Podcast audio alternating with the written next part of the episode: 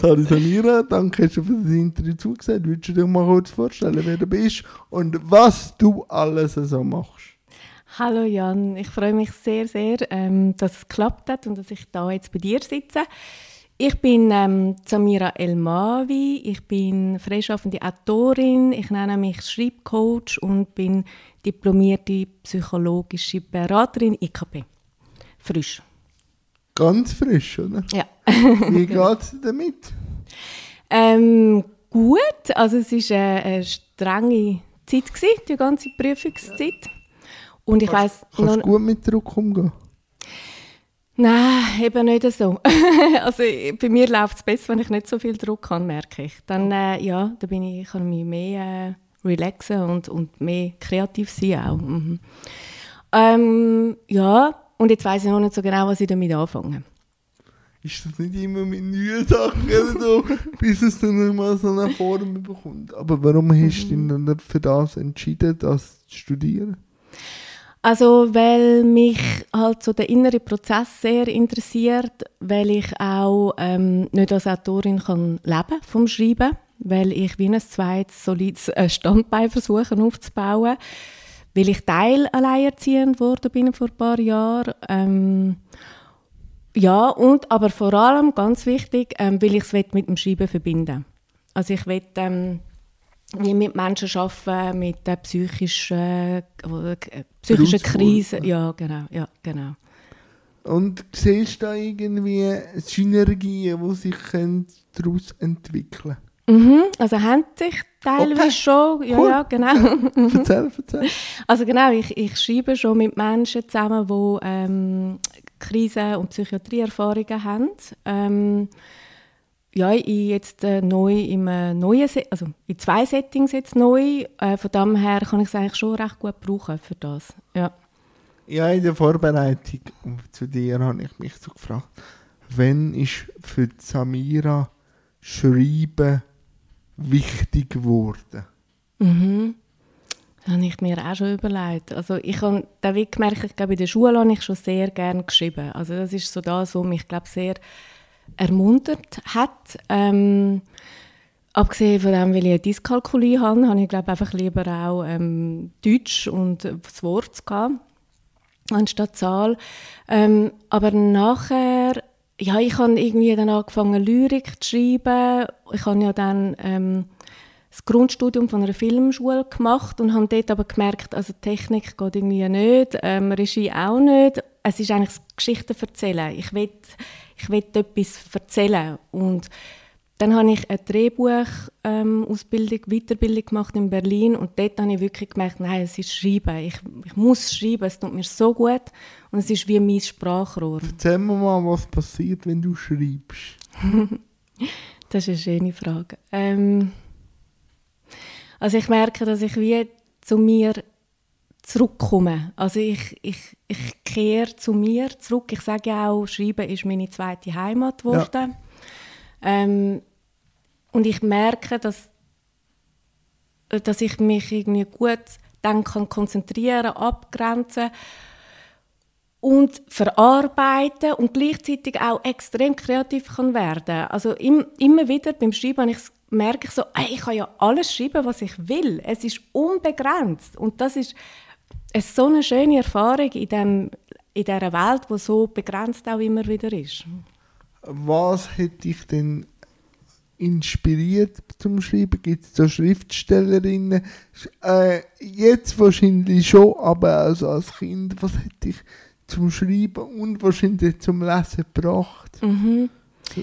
Ähm, also ich mag mich erinnern, dass ich viel Rafik Shami gelesen habe. Ich bin viel mit seinen Büchern rumgelaufen und habe die meinen Freundinnen vorgelesen. Ähm, ich habe Audre Lorde dann mal ähm, geschenkt bekommen ähm, und habe die Biografie von Nelson Mandela gelesen, die mich auch Die ganz gross.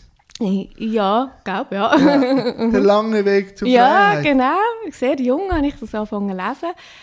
Und dort habe ich, glaube wie gemerkt, also es ist vielleicht dort noch nicht unbedingt geschrieben gewesen, aber ich will wie, ähm, ich brauche ein Werkzeug, um können, ähm, Sachen auszudrücken, die mich bewegen und halt viel einfach dreht sich auch um Ungerechtigkeiten. Das ist so ein mein, mein Ansporn auch, ähm, zu schreiben. Und zuerst habe ich das Gefühl, es ist vielleicht der Film. Mich hat auch viel Film geprägt auf meiner Lebensweg, auf meinem Lebensweg. Welche denn?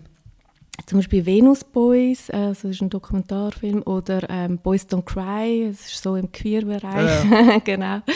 Ähm, ja, und Schreiben ist dann wie einfach die Technik, das Werkzeug gewesen, um irgendwie können transportieren.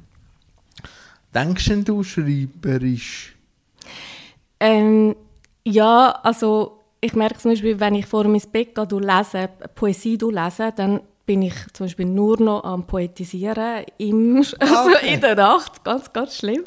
Ich, Nein, ich, kann mir, ich kann mir das schön vorstellen. ja. Aber ich sollte ja eher schlafen.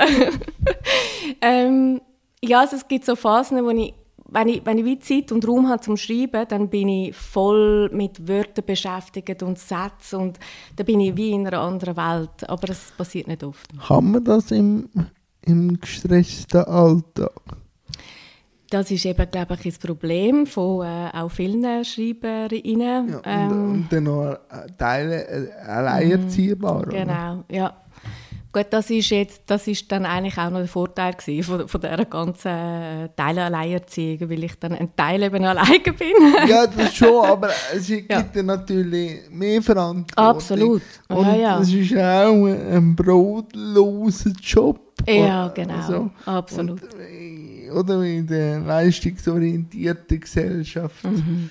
denken wir, soll ich jetzt für, für meine Me-Time oder für meinen Ausdruck die Zeit wenden oder muss ich jetzt schauen, ob wir mhm. etwas im Kühlschrank füllen mhm. Absolut. Also es ist eine non-stop Gradwanderung, die ich muss irgendwie machen muss, von wie viel Geld kommt wo rein und wo kommt Geld rein zum Schreiben, wo ist die Zeit zum Schreiben. Ich schreibe viel an freien Tagen. Ähm, mein Buch habe ich auch an freien Wochenenden einfach geschrieben.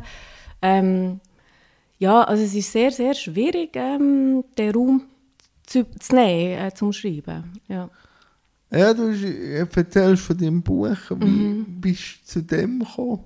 Oder hat ich das Buch gefunden? Nein, ähm, ich bin zu dem gekommen, äh, ich erzähle euch immer die gleiche Geschichte. Darum habe ich es jetzt abhandeln. Ja, dass, ich nicht das gleiche erzähle. Ja. Ähm, ich weiß nicht, ich glaube, das ist auch einfach eine Dringlichkeit gewesen, die ich haben müssen, ähm, rauslassen. rauslassen genau. Und habe auch gemerkt, äh, in der Schweiz gibt es noch nicht viele Autorinnen, die über das Thema, über äh, Alltagsrassismus, Zugehörigkeit schreiben. Ähm, und darum habe ich, das, ich einfach gemerkt, ich muss das schreiben und habe dann auch eine Sprache gefunden. Also wenn ich keine Sprache dafür gefunden hätte, hätte ich es dann auch nicht gemacht. Aber ich habe viel dafür gemacht, dass ich die Sprache finde. Und das ist ja eine Kindersprache und ähm, ja, schlussendlich kann ich dann das so äh, können schreiben. Ja.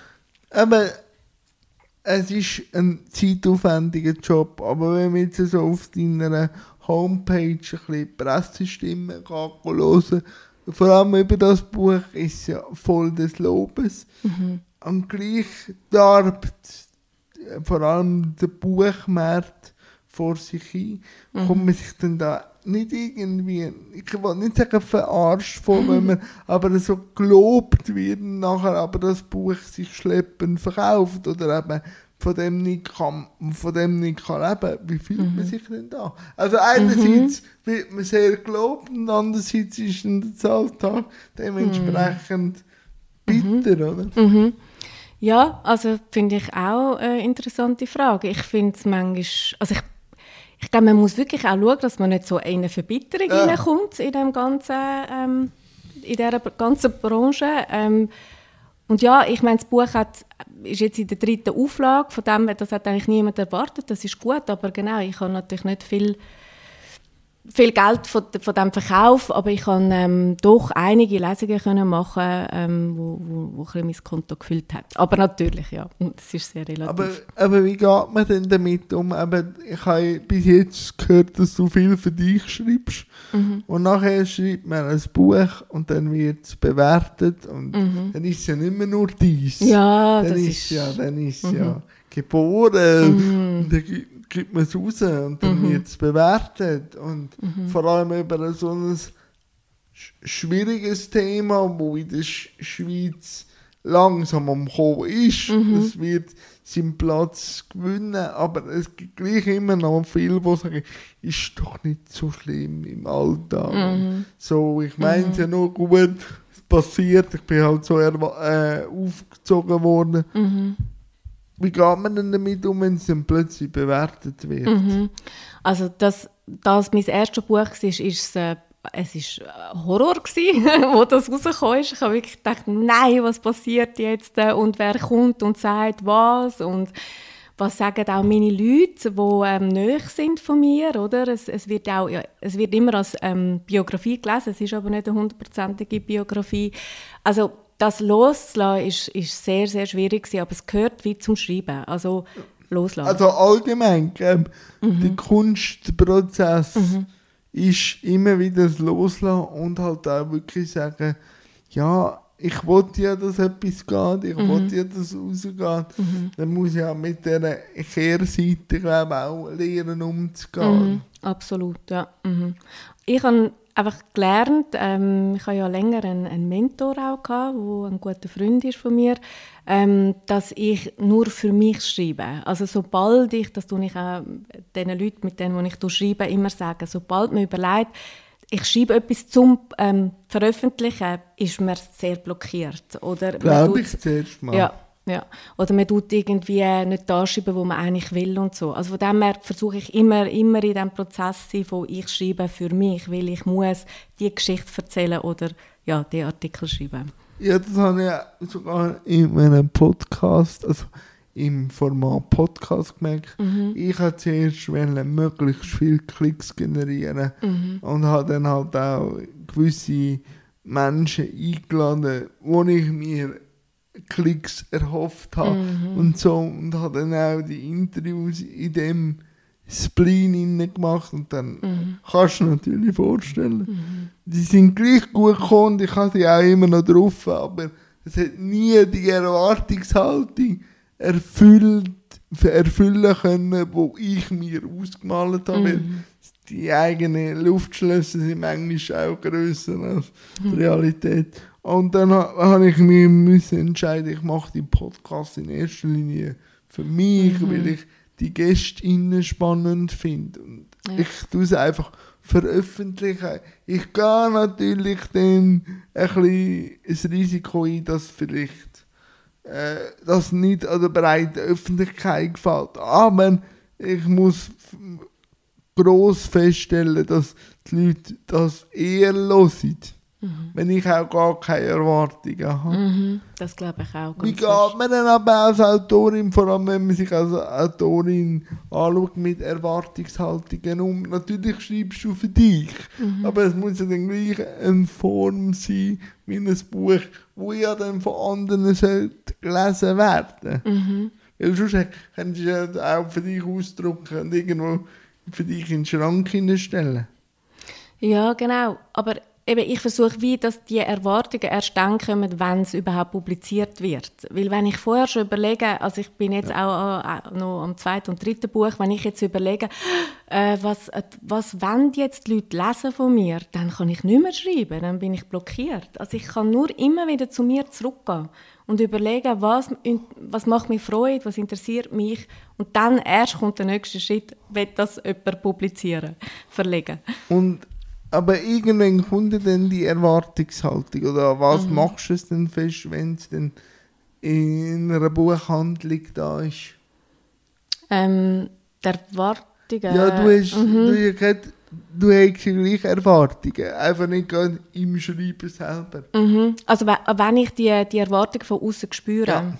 ja. also vor allem dann bei den Lesungen, die habe ich jetzt auch bei meinem ersten Buch natürlich... Also, Erwartungen, ja, schon. Oder, oder auch ähm, Interpretationen. Oh, wie gehst du mit dem um? Äh, das war am Anfang so anspruchsvoll für mich gewesen, weil ich eigentlich immer in etwas hineingedrückt worden bin, wo ich am Anfang gar nicht wollte. Also gerade so Themen, es geht immer um Rassismus. Und ich eigentlich zuerst wollte, nein, also ich habe gefunden, das Buch geht nicht einfach nur um Rassismus, da ist noch eine Vater-Tochter-Beziehung, Zugehörigkeitsthema. Ähm, und dann irgendwann habe ich aber wieso gemerkt, okay, ich muss bei diesen Lesungen halt das ein bisschen lockerer sehen. Also ich muss die Erwartungen oder die Interpretationen aufnehmen und dann komme ich viel mehr in einen Flow, in ein, in ein Gespräch hinein. So. Wie kann man schreiben für jemand anders den Funken springen? Du schaffst mit jungen Leuten zusammen, du gibst Schreibkurs. Wie gehst du dran? Ähm, eigentlich habe ich mir jetzt immer vorgenommen zu sagen, es gibt einfach kein richtig oder falsch. es ist ein, es, ist, es sollte ein Spielplatz sein, das Schreiben. Es, es ist der Ort, wo ihr frei sind, wo ihr endlich keine Normen müsst entsprechen wo ihr könnt ausprobieren, verwerfen, wo ihr könnt Grenzen sprengen wo ihr könnt in eine andere Welt, aber ihr könnt auch zurück zu euch. Es ist so unglaublich weit und ich glaube, das ist etwas, wo, wo, wo dann vielleicht auch ansteckt. Und ich versuche natürlich fest auch meinen Schreibprozess immer überzubringen. Und ich glaube, das, das hilft auch so. Ja, erzähl mir mal, wie ist dein Schreibprozess? ähm, also, ein bisschen unterschiedlich. Ähm, hm. Also, Oft schreibe ich von Hand zum Beispiel zuerst. Ähm, ich gemerkt, dann, da bin ich wie näher bei mir. Also jetzt gerade wenn ich also Lyrik schreibe, dann tue ich zuerst von Hand schreiben. Da gibt es irgendein Thema oder ein Gefühl, wo ich finde, da, das muss ich, also ich, habe einen Doc über äh, den Protest im Iran geschaut und es hat mich so dermaßen äh, umtrieben, dass ich gefunden ich muss da äh, ein Gedicht dazu schreiben. Und dann versuche ich das irgendwie wie äh, zu verdichten, das Gefühl, das, was ich sagen will. Und wenn ich es dann auf dem Blatt habe, dann gehe ich irgendwann zum Computer über. Aber zuerst kommt es eigentlich von dir aufs mhm. Blatt. Ja. Wie ja. gehst du mit Schreibblockaden um?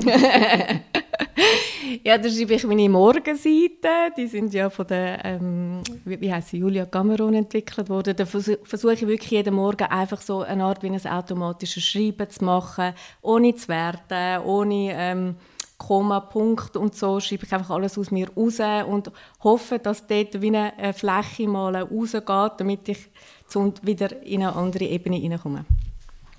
Und Szenenwechsel. Szenenwechsel? Ja. Also aus dem Haus, irgendwo anders her. Ähm, so durch die Stadt pilgern. Ja, so. genau, so einsame so. Wölfin. ja, ja, mit, wahrscheinlich nicht mit der Kapuze genau. über den Kopf und einfach Kilometer abspulen. Genau. mhm. ähm, wie wichtig ist die Diversität in deinen Texten? Ja, genau, natürlich sehr wichtig. Also, sehr wichtig. Ich mache ja auch äh, diversitätssensible Lektorat. Also ja. ich bin ja so in einer Weiterbildung. Ähm, ja, also sehr wichtig und gleichzeitig bin ich auch am Üben und ähm, also jetzt gerade ein neues Exposé geschrieben ähm, für das Kinderbuch, wo ich gemerkt habe, oh shit, ich muss jetzt auch noch mal mit Büchern, wie ich die Figuren wirklich und divers ähm, erzählen und nicht nur divers besetzen. Also ja, er spielt eine Rolle, aber ähm, ich bin auch am Lernen und am Üben. Das hat mich auch noch Wunder genommen. Wo du ja angefangen hast mit dem ganzen Schreiben, ist ja wahrscheinlich die Diversität im Schreiben jetzt noch nicht so mhm. aktuell gewesen. Wie hast du dein Auge oder deine innere Stimme, weil ja, ich nehme an, gleich sehr weiss dominiert mhm. Schreiben war, angefangen, eigentlich das, was du gelernt hast, weiterentwickeln? Mhm.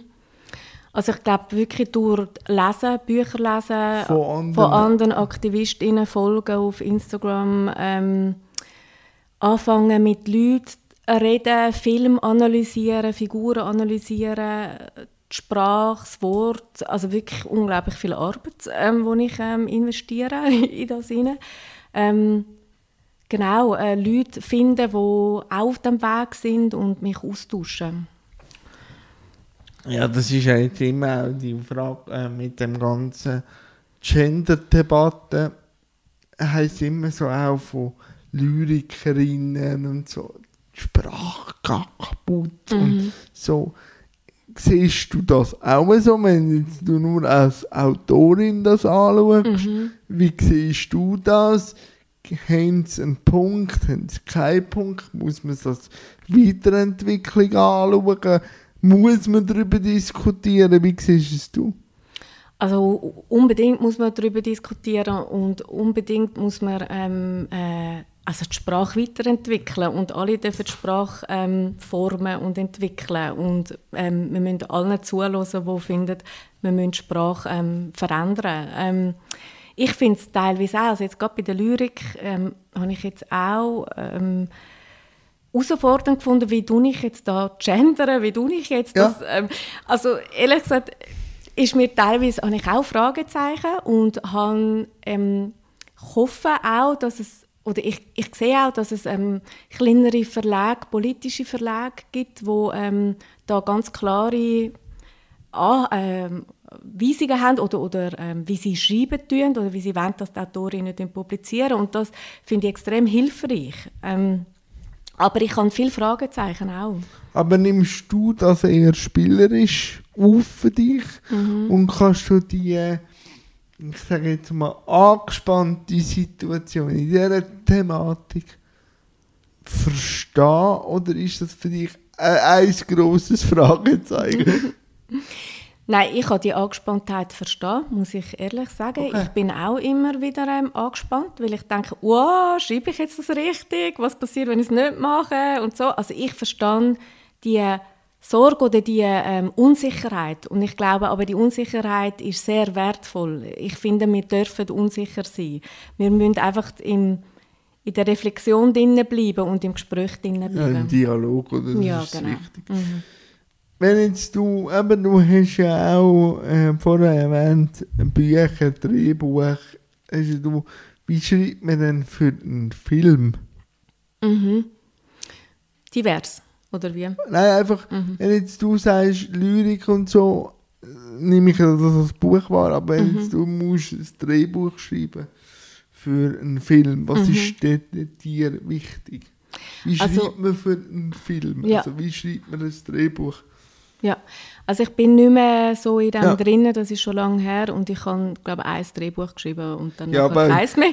Es ist einfach Für mehr... gewisse ist das schon viel eins. ja, aber es ist, es ist einfach ein technisches Schreiben, Okay. mehr so. Ein Ähm, mehr beschreiben von einer ja. Szene, oder? ja, genau. Und mehr ähm, Regieanweisungen und Dialoge, die ähm, drinnen vorkommen. Also es ist ein ganz anderes Schreiben. Welches Buch hätte ich letzt, äh, seit kurzem mal geflasht und warum? Mhm. Ähm, also Why We Matter, ähm, das habe ich jetzt glaube vor zwei Jahren gelesen von der Emilia Ruag. Ähm, das hat mich sehr, sehr, sehr bewegt und ähm, Warum? ja, wie sie so viele Sachen abdeckt und, und ich einfach so viele Aha-Erlebnisse drin hatte und mich so verstanden gefühlt habe und gleichzeitig so erweiternd alles äh, war. Ja, das hat mich sehr ähm, beeindruckt und sonst lese ich ganz oft eigentlich meine alten ähm, Lyrikbücher, zum Beispiel Hilde Domin, Rose Ausländer, die nehme ich immer wieder vor, weil sie für mich sehr, ähm, ja, ich würde sagen heilend, es ist ein komisches Wort, aber heilend Nein, ich sind. kann das verstehen. Mhm. Wenn jetzt du alte Texte von dir lesest, Oh. wie, wie gehst du damit um? Ähm, da versuche ich es nicht zu bewerten, aber manchmal denke ich so, was, das habe ich geschrieben. Undenklich gut gefunden. Ja, schon sogar noch gut gefunden, genau. Ja, also ich glaube, dort muss ich auch einfach nett sein zu mir und ähm, meinen Prozess einfach auch sehen. Bist du mit dir kritisch? Ich bin sehr kritisch mit mir, ja. Mhm. Mit dir selber oder mit deiner Kunst? Ähm, mit beidem. Ist das gesund? Ich glaube, für Kunst, also für, fürs Schreiben braucht es das. Ich will eigentlich nie aufhören, kritisch zu sein gegenüber meinem Schreiben. Für mich selber, glaube ich, könnte ich ein bisschen ähm, weicher sein. Weil ich sage das, weil ich selber. Also weißt ich sage nicht, man muss sich überaus hypen und sich geil finden und so. Aber ich habe das gemerkt beim Interview mit dem Rösti, Mhm. wo ich das nachher geschnitten habe, ist das Umgekehrte passiert. Mhm. Also ich habe das wirklich schrecklichst gefunden und Ja. das interessiert niemand und Mhm. das ist Güssel. Und dann habe ich mich einfach gefragt, Mhm. warum kann man nicht, nicht eher eine neutrale Position einnehmen? Ja. Also nicht extrem. Natürlich muss man selbstkritisch sein, um sich zu verbessern. Aber Ja. warum hat es die Abwärtsspirale Ja. drin? Die ist auch nicht gesund. Nein. Vor allem für die eigene Psyche nicht. So. Und wenn ich so selber mit kunstschaffenden Personen oder mit äh, Leuten zu tun habe, die über ihre eigenen ähm, Sachen diskutieren, höre ich immer das eher negativ konnotierte. Ich denke, das ist für länger raus nicht gesund. Ja, nein, absolut. Ich hätte jetzt, das hätte ich glaube nicht unbedingt mit Kritik, aber ja, könnte man natürlich schon zusammenbringen. Ähm, ich meine, das ist ja einfach vor allem sehr wertend, oder? Ähm, wenn man einfach sagt, das, was ich mache, ist einfach nicht gut, wer interessiert das? Das ist der innere Kritiker, ja, eigentlich ist es schon Und der, kann- kritisch. der, der hat meistens Ja. das grösste Megafon auf dem Platz. Ja, der ist so heftig. Ja, und ich meine, beim Schreiben, und das sage ich bei all diesen Schreibkursen, versuchen an dem zu arbeiten, weil der, der kann alles zerstören. Das ist so krass. Also, so viele Leute schreiben dann zum Beispiel nicht mehr, weil sie einfach so, wie der innere Kritiker so groß ist. Aber ich, an dem kann man trainieren, ich weiß es. Wie trainierst du ab? Also das äh, wirklich mit diesen äh, Seiten am Morgen, ja, das ist wirklich, wenn man das regelmäßig macht und dort äh, nicht anfängt zu werten, sondern einfach tut schreiben, egal wie es ist, ähm, kommt man wie, das ist wie so ein Muskel, wo man kann trainieren ein bisschen. Natürlich kommt dann nachher dann einmal wieder, aber Der ja. kommt ich immer. Also ich glaube, Ja. und was mich auch noch würde interessieren, du hast eine Veranstaltung von mir ein bisschen gehypt. Mhm. Welche Bedeutung hat für dich die Angst? Mhm. Die Veranstaltung hat mich ähm, sehr bewegt und ich hoffe wirklich, dass ich da das her schaffe.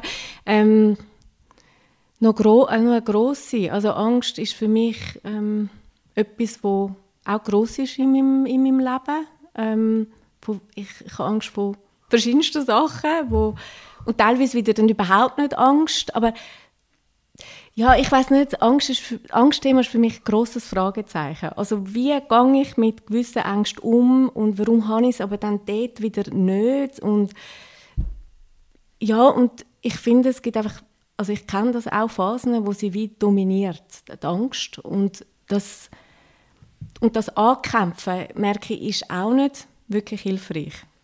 Also es ist so wie, ja, wie gehe ich, wie gehe ich mit der Angst um? Ich finde das ein grosses Fragezeichen. Ja, es ist, äh, bei mir ist äh, die Auseinandersetzung mit der Angst, also ist ganz lustig, oder? Ich habe jetzt ganz viel im Aussen gemacht. Und wenn du natürlich im Aussen etwas machst, hat das nicht so viel mit Angst zu tun, sondern eben, der, ich, wo ich muss arbeiten, ist glaube ich nicht mehr an der Angst zu machen, sondern wie bewerte ich das, was von mir bewertet wird. Mit dem habe ich glaube noch ein zu kämpfen, weil dann fügt sich eine Angst aus dem raus, wieder etwas zu machen, weil die Erfahrungen ja in dem Erfahrungsrichtung haben. Mir hat die Angst, die wirkliche Angst, hat sich wahnsinnig in Staub aufgelöst bei mir, wo es um die eigene Sterblichkeit gegangen ist. Ja. Also ich habe ja eine Nahtoderfahrung gehabt. Und seitdem habe ich eigentlich nicht mehr Angst, weil, Wow. weil äh, ja, wenn du selber mal mit der eigenen Sterblichkeit auseinandergesetzt hast und weißt, also gewinnen tust du eh nicht.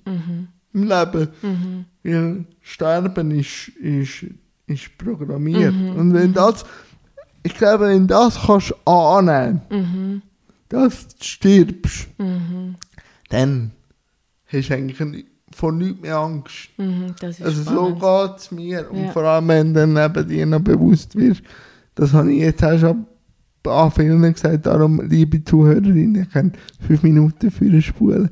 Aber ich muss immer wieder sagen, wenn du dir bewusst wirst, dass du deinen eigenen Todestag eines im Jahr streifst, Mhm. nur die Jahreszahl dahinter nicht weißt, aber in diesen Mhm. 365 Tagen, außer das ist ein Schaltjahr, dann hast du vielleicht noch vier Jahre äh, Mhm. äh, Spatzig, ähm, dann lebst du eher. Vor Mhm. allem, wenn du dann bei der, das brauche ich immer, wenn, wenn du wirklich einen Knorz hast, also wirklich einen Knopf, Mhm. und du dich fragst, warum brauche ich jetzt so viel Energie für das und dieses Mhm. und würde ich das machen, wenn es morgen fertig ist Mhm. und ich es mit Ja beantworte, also Mhm. ich will die Auseinandersetzung, ich will die Reibung, dann frage ich mich aber auch nicht mehr, ich- ich lasse los und dann ziehe ich es durch, weil ich will ja das durchziehen. Aber wenn ich merke, ja, wenn ich morgen sterbe, ich hätte noch andere Projekte und ich schnell muss machen, dann kann ich aber auch eher loslassen. Also die Entscheidungsfindigkeit durch die eigene Sterblichkeit hat sich extrem in eine Richtung von Entscheidungsfreudig entwickelt Mhm. und nicht mehr entscheidungsängstlich, Mhm. sondern eben ich habe eher Mühe mit dem, was nachher daraus geworden ist und dann eben ich mich konfrontiert wird. Also vor allem, ich bin nicht Feedback-resistent, aber ich habe manchmal ein bisschen Feedback-Angst in dem Sinn, dass ich ja schon auch in den meisten Fällen weiss, was nicht gut war. Ja.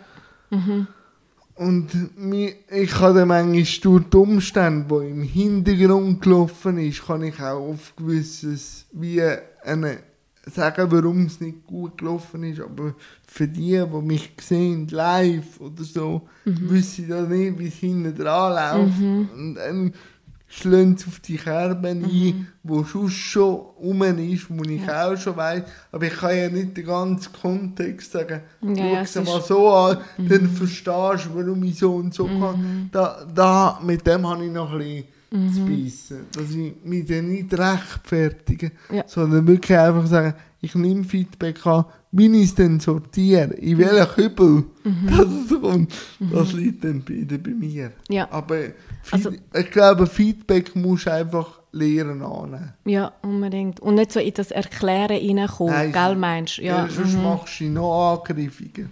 ja, absolut.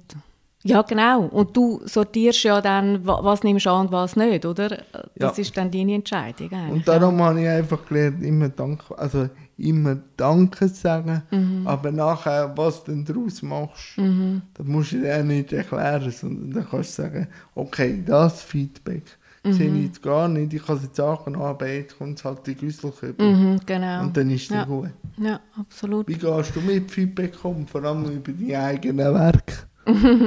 habe im Fall auch recht gelernt, ähm, Feedback anzunehmen, auch bei meinem Schreiben. Also bei, bei jedem Text bin ich mir langsam gewöhnt, dass ich Feedback, also ich habe zwei, drei Leute, wo ich... Unbef also ja, das ist dann immer noch wichtig, oder? Ja.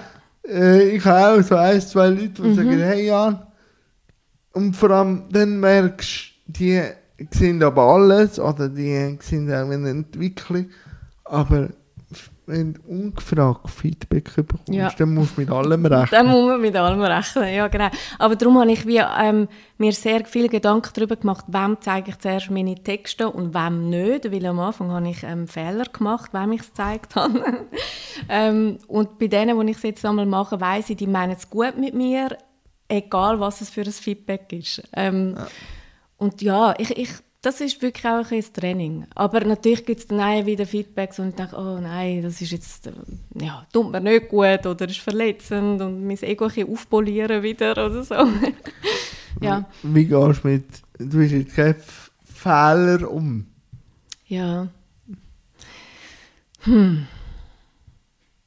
Ja, das muss ich, pff, das ist eine gute Frage. Muss ich immer wieder auch üben, mit Fehlern umzugehen, dass ich einfach Fehler darf machen. Also es gibt, glaube schon so, also gerade wenn ich meine Werte ähm, dann auch nicht richtig oder nicht so tun vertreten, weil ich es eigentlich gerne ähm, würde, dann nackt das schon ein bisschen an mir. Also gerade auch eben zum Beispiel Thema ähm, Diskriminierung, wo ich merke, hey, nein, ich, ich, jetzt habe ich mich selber noch ertappt dabei und das ist doch ein Fehler, was ich jetzt da gemacht habe. Ja. Ich habe ein bisschen mm, ein Problem und das habe ich jetzt auch wieder bei mir gemerkt, wie der innere Kommentator eben schon auf das trimmt ist. Mhm. Aber Fälle sind eigentlich etwas vom Besten, was da passieren kann. Mhm. Aber wenn ich dir das jetzt sage, könnte ich meine Mutter da nebenstellen, weil sie ist für meine, die kommt alles mit über. Also weißt, das ist wirklich eine Person, die ungefiltert wirklich manche Sachen bekommt. Mhm. Und jetzt habe ich wirklich zwei Wochen lang hart auch aussen Ergebnisse Mhm. produziert und sie sind auch bewertet worden. Und ich habe manchmal mit der Bewertung eben das Problem und Mhm. meine Mutter gesagt, hör auf studieren und so. Und eben, ich habe äh, viel Feedbacks bekommen, die ich als Fehler äh, gelesen habe. Mhm. Aber wenn ich jetzt so mit dir rede, denke ich, Mhm. aber die Fehler bringen mich dann auch wieder an einen Punkt Mhm. zum Reflektieren und zum besser werden. Wenn ich nicht Fehler gemacht hätte, Ja. könnte ich auch keine bessere Version sein von mir selber Mhm. jedes Mal. Weil du weißt, wenn alles gut läuft, Mhm. Du dich ganz selten einfach hinterfragen, Ja. könnte ich mich dann irgendwo verbessern, weil die Resultate Ja. sind ja gut. Mhm. Mhm. Und darum denke ich, wir müssen in der Gesellschaft, vor allem in der leistungsorientierten Schweiz, wieder eine aktivere Fehlerkultur einführen und vor allem, wie wir gehen mit Fehlern um. Ja, Unbedingt. Ich glaube ja. das Ja. und vor allem auch in der Schule. Ja, unbedingt. Und dass ähm, eine schlechte Prüfung nicht heisst, du bist doof. Ja, ja. Oder du, ich bin Legastheniker oder, oder nein, anders gesagt, ich habe legasthenische Züge, aber man weiss jetzt auch, mit, mein, mit meinen Augen stimmt etwas nicht. Du hast es mit Zahlen gehabt. Und das ist natürlich so hart. Oder das System ist Ja. so trimmt. Gut, wenn du eine gute Prüfung schreibst oder schlecht, bist, bist du ein Pfeife. Ja, es ist krass. Aber was mir jetzt bei dem ganzen Gespräch in den Sinn kommt, ähm, dass mir zum Beispiel die Spiritualität enorm hilft bei all diesen ähm, eben Themen wie Ja. Kritik und Fehler und so. Also immer, wenn ich wieder in so, und Spiritualität jetzt nicht an Kille Nein, nein, nein. Ähm, aber, oder auch schon, wie auch immer. Jeder Aber- für sich. Genau, oder? jeder für sich. Oder Ähm, jede. Genau. ähm, aber so, dass sich immer wieder verbinden mit einem selber und dem Urvertrauen und, und mit den anderen ähm, und so den Sinn, da, so den grossen Sinn vom Ganzen zu finden, zu suchen, das tut mir immer gut bei allem. Vor allem, jetzt machen wir ganz philosophische Ecken Mhm. auf, aber ich glaube, das hält da innen Platz. Leben ist ja nicht. Du kommst nicht mit einem Plan auf die Welt, Mhm. der sagt, das ist gut und das musst du machen und das musst du nicht machen, Mhm. sondern Leben ist einfach. und wir haben uns einfach als Gesellschaft darauf geeinigt, was wir als Gesellschaft können tragen und was nicht. Aber das Leben per se ist ja grenzenlos. Und, und natürlich kannst du das in, einer, in einem Kloster eher erkennen, wenn du von außen äh, noch Reiz hast. Und als Gesellschaft musst du ja gewisse Normen halten, weil wir uns. Jetzt müssen wir sich wieder fragen, wer die Regeln aufstellt Genau, wer in, macht's? in einer Ges- Gesellschaft. Aber der grosse Teil hat sich auf gewisse Goals und No-Goals geeinigt. Ähm, aber das vor allem wenn du an einer Lebenskrise hängst, weil du eben vielleicht nicht an einer Norm entsprichst, wo ja auch wieder ein künstliches Konstrukt ist. Genau. Ähm, das hat nichts mit Leben zu, zu tun, in dem Sinn, dass du dich selber musst kasteien Mhm. Absolut. Und das ist, das hilft mir immer, weil Ja. am Schluss wollte ich einfach gesagt ich wollte Erfahrungen erleben. Mhm. Weil nur das kannst du, glaub plus minus mitnehmen. Also, und du kommst ja auch nur darum, wir sind ja eigentlich eine dauernde Erkenntnis- und Erfahrungsmaschine. Absolut, genau. Mehr sind wir Ja, eigentlich Im besten gar- Fall. Mehr sind wir eigentlich gar nicht. ja.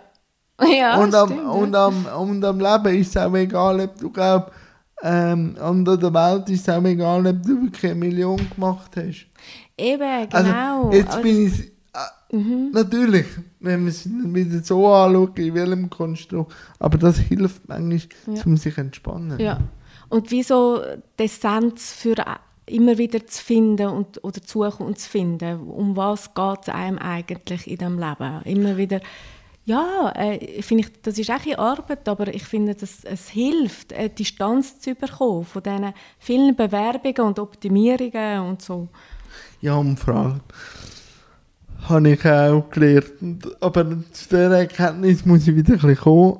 Ich bin jetzt halt viel im Aussen und habe das da Mhm. wieder verloren. Mit welche Person Mhm. in, im eigenen Leben ist die wichtigste? Mhm. Diese, du.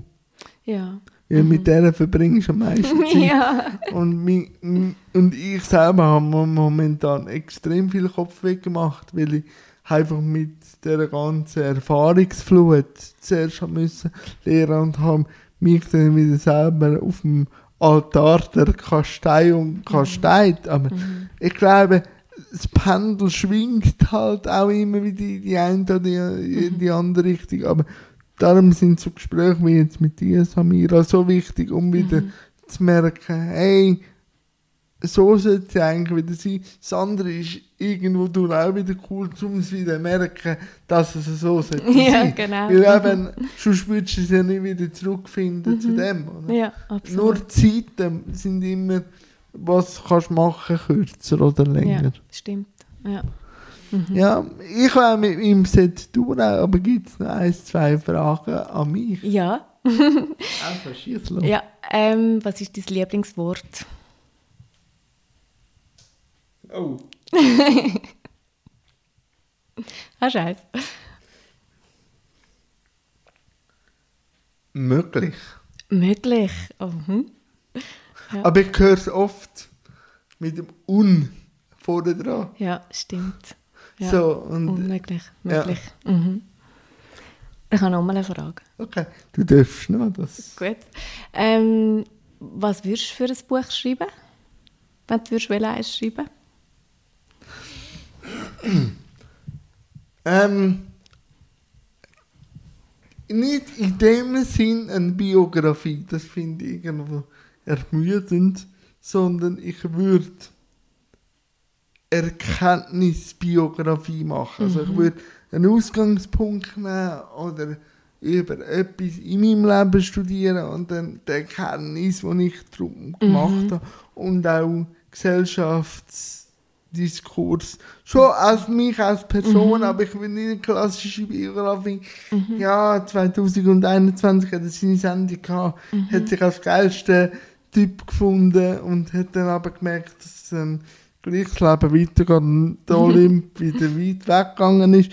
So, so eine Erkenntnis auch mit Inklusion und was hat es mir, was hat's gebraucht, aber mit eigener Sterblichkeit und nicht, auch nicht ein Ratgeber, aber ich würde es eher an Situationen in meinem Leben würde ich es fixieren und dann daraus wieder einen Ja. Diskurs machen, was in dieser Situation mir geholfen hat oder auf welche Erkenntnisse ich gekommen bin. So würde ich wahrscheinlich eine Etappe, ein Etappenbuch Buch, schreiben. Wenn- Ich freue mich drauf. ja, also, ich, ähm, ob ich selber schreibe, weiß ich nicht. Ja. Aber ähm, ob ich es mit jemandem. Weil mein Leben besteht eigentlich aus einem dauernden Dialog Ja. mit mir selber, mit anderen. Ja, das merkt man so. Ja, äh, ich würde es glaub, mit jemandem zusammenschreiben, um auch die nötige Reibung zu haben und dann daraus eine gute Quintessenz zu machen. So schön. Kommst du wieder auf mich zurück? Also ich habe ein, ein Portfolio von verschiedenen und das ist sicher sehr hoch drauf. ist gut. Also Mira, danke dir vielmals. Ich danke dir ganz, ganz herzlich. Merci.